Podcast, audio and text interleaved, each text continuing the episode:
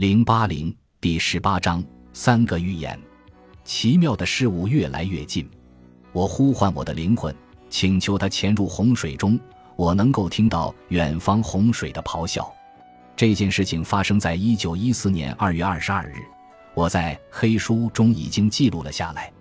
它像一颗子弹一样坠入黑暗之中，深度传来它的声音。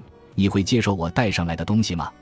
我，我会接受任何你给我的东西。我没有权利评判或拒绝，灵魂。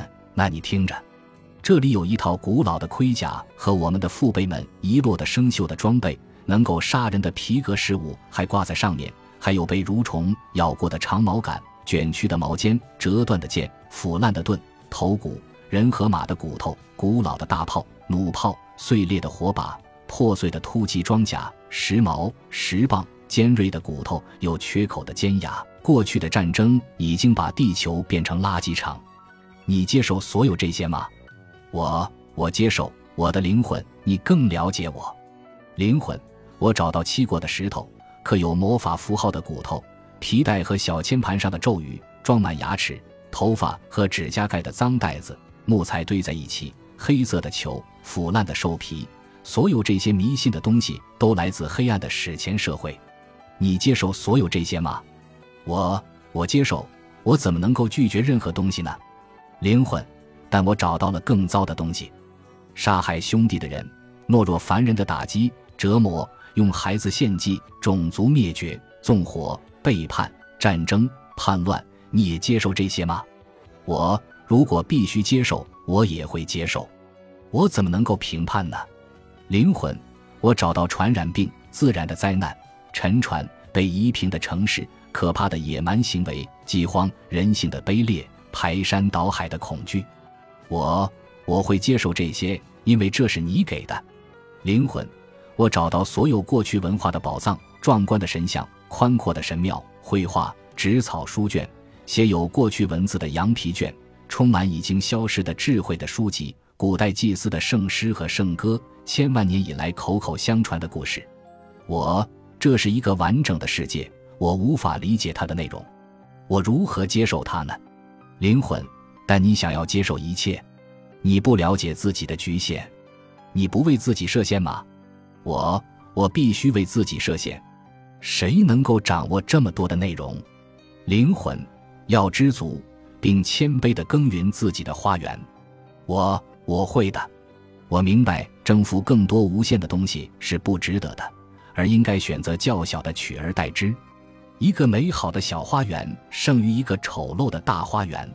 在面对无限的时候，大花园和小花园都是小的，但却受到不同的照料。灵魂，拿起修枝剪，修剪树枝去吧。从大地之子带来的泛滥的黑暗中，我的灵魂把指向未来的古老事物给了我。他给我三种东西：战争的残酷、魔法的黑暗和宗教的礼物。如果你是聪明人，那么你会发现这三种东西是一体的。这三种东西意味着混乱的释放和它的力量，就像它们也意味着混乱的捆绑。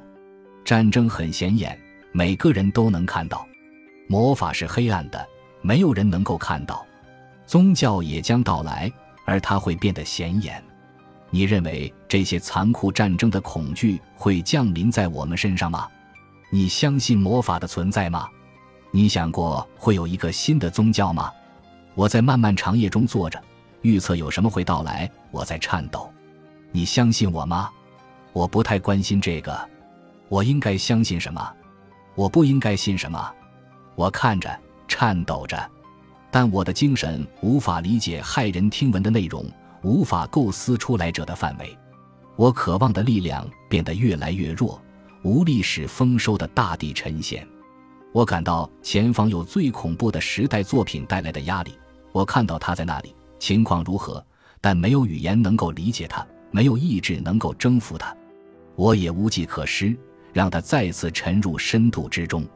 我不能把他交给你，我只能讲出来者的路。很少有善从外界来到你身上，来到你身上的本来就在自己身上存在。但是什么在那里？我宁愿移开自己的视线。塞住耳朵和拒绝所有感觉，我宁愿成为你们中的一员，一无所知，从来不去看任何东西。它是太多和太出乎意料，但我看到过的，我的记忆不会放过我。而我切断自己的渴望，我想把它延伸到未来。我返回到自己的小花园中，现在这里有花开放，我能够测量出它的范围。我应该悉心照料它，未来应该留给未来的那些人。我回到小而真实的花园中，因为这是最好的道路，这是来者之路。我回到平凡的现实中，回到我无法拒绝的和最渺小的存在。我拿起一把刀。开始审理一切没有标尺和目标的成长。森林已经在我周围长起来，蜿蜒的植物爬到我的身上，我完全被数不清的枝蔓覆盖住了，深度深不见底。它们产生一切，拥有一切也是一无所有。保留一点点，那么你就拥有一些。认识并了解你的野心和你的贪婪，而收集你的渴望，耕耘它，理解它，使它变得有用，影响它。控制它，命令它和赋予它权势与意义，这些都是过分的表现。这是精神错乱，就像超越自己的边界一样。你怎么能够拥有不是你自己的自己？你真的想强迫所有不在你的知识和理解范围之内的事物？记住，你只能了解你自己，做到这一点就足够了。而你却无法了解他人和其他的一切，知道什么在你之外。否则，你所推测的知识将会饿死那些能够了解自己的人。知者了解自己，这是他的限度。我用刀片将那些我假装知道却是超出我理解范围的内容痛苦地切下来。我使自己摆脱对那些超出我理解范围的内容所做出的巧妙诠释环。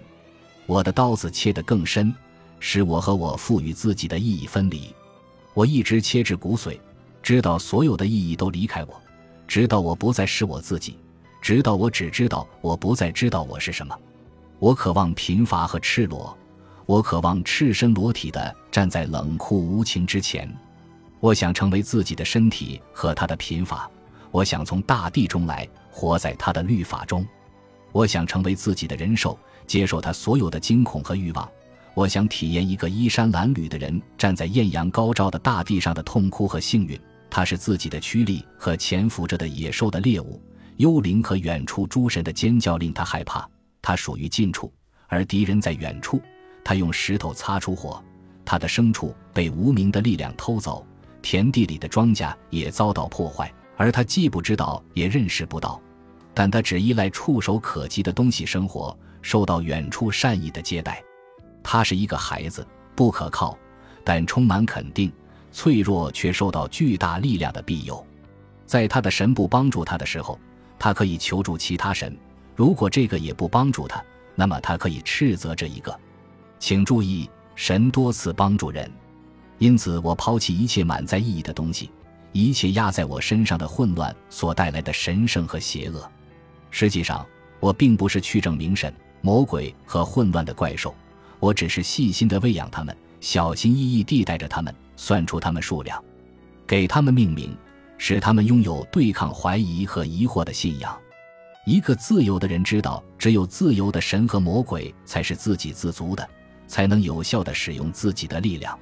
如果他们无法施加影响，而这是他们自己的职责，那么我就能够卸下这个重担。而如果他们能够施加影响，那么他们既不需要我的保护，也不需要我的照顾，更不需要我的信仰。因此，你需要静静的等待，去看他们是否起作用。但如果他们起作用，会很聪明，因为老虎将比你强大。你必须摆脱一切，否则你将变成奴隶，哪怕你是神的奴隶。生命是自由的，可以选择自己的道路。已有太多的局限，所以不要再增加更多的限制。因此，我将一切的约束剥离。我站在这里，那里有谜一般的多彩世界。一股恐惧向我逼近，我没有被捆紧吗？那个世界不是无限的吗？我开始意识到自己的弱点。如果没有意识的弱点和无力时的恐惧、贫乏、赤裸和毫无准备是什么？因此，我站在这里十分恐惧。接着，我的灵魂轻声对我说。本集播放完毕，感谢您的收听，喜欢请订阅加关注，主页有更多精彩内容。